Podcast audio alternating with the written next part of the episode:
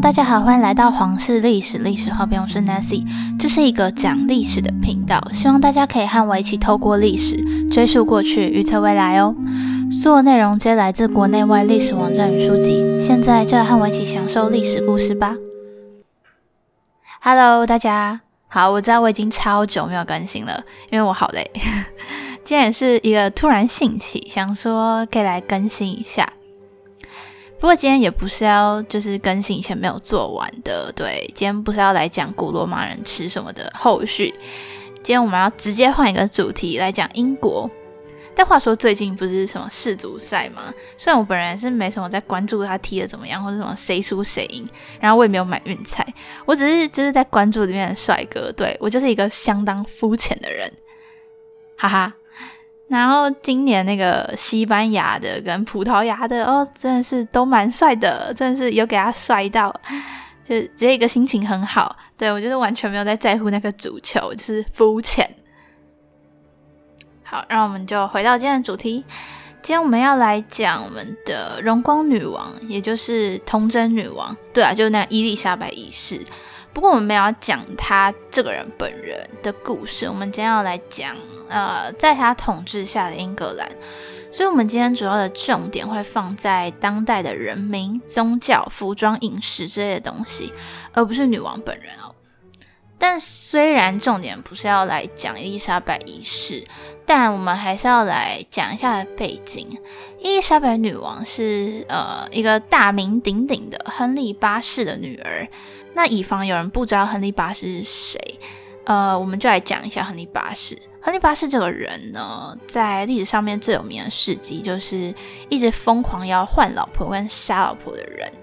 亨利八世在死前总共有六个老婆，在那个天主教盛行的年代，说实话，大家是没有在那边随便给我离婚的。但亨利八世就是完全没有要管教会。他一脚把第一任妻子凯瑟琳踢开，娶了第二任妻子安妮。但是他跟安妮整天吵架，他们两个是没有在什么床头吵床尾和的，他们就是天天吵。最后亨利八世太气，他就把安妮杀了，娶了第三任妻子珍西摩。但其实后面就还有个四五六任，但因为这不是今天的重点，所以我就不多提了。总之，我们今天的伊丽莎白一世。就是由亨利八世与第二任妻子，就那个被杀掉安妮所生下的孩子哦。伊丽莎白一世的在位期间是在一五五八年开始的，也就是在十六世纪。在他前面的君主是玛丽一世，其实就是他姐，是亨利八世跟第一任妻子凯瑟琳所生下的孩子。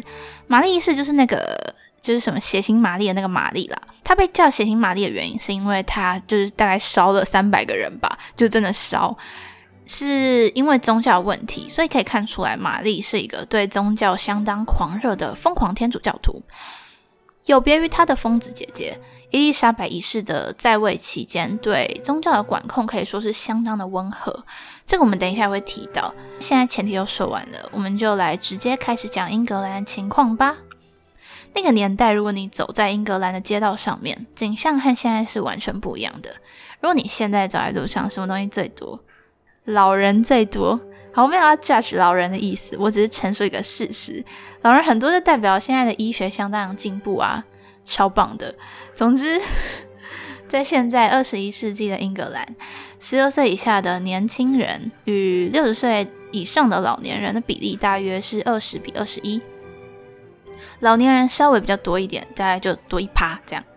但不同于现在，当时英格兰的年轻人比例明显比较多。那个时候的年轻人占了总人口数的百分之三十六，而六十岁以上的老年人则是百分之七点三。比较特别的一点是，当时无论男女，看上去都比现代的年轻人还要年轻。例如，当时的男性大概到二十多岁的时候，胡子都还是很少。然后女性的话，最明显就是初潮来临的时间。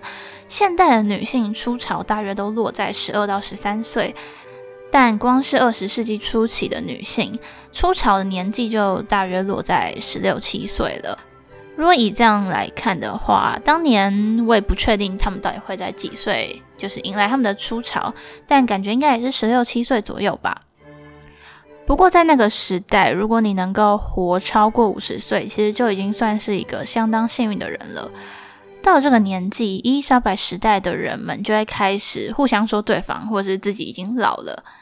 不过，这并不是代表他们在这个时期就很虚弱，只是因为在那个时候可以活超过五十岁的人就很少。女性如果在当时活超过五十岁，就可以被称为是一个女智者。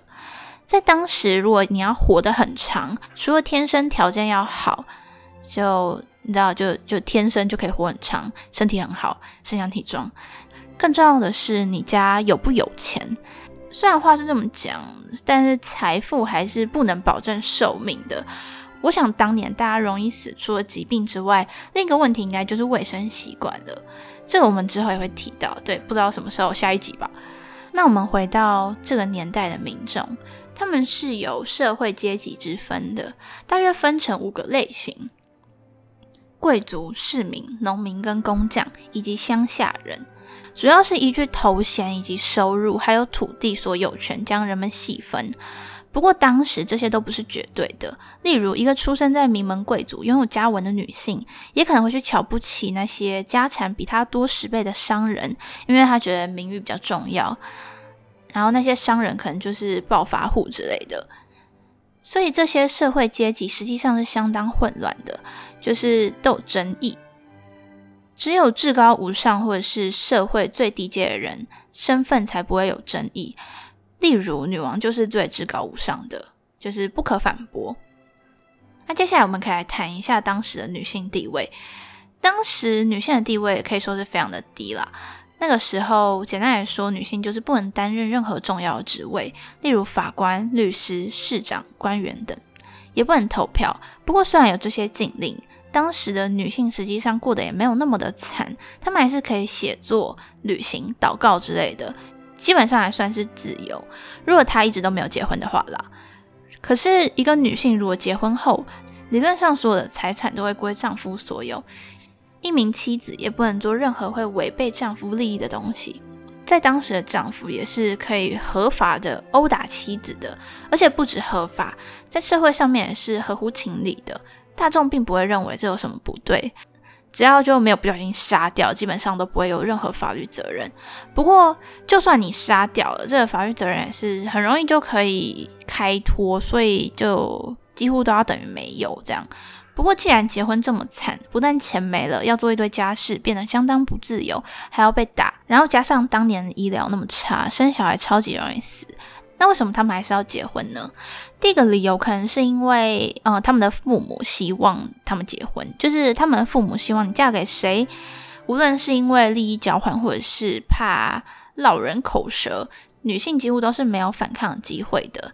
再则是金钱的问题，除非他的家里相当有钱，例如是王室贵族，或者是会一直有一个人照顾你，比如说你的兄弟姐妹，不然你不结婚，很有可能就会没钱吃饭。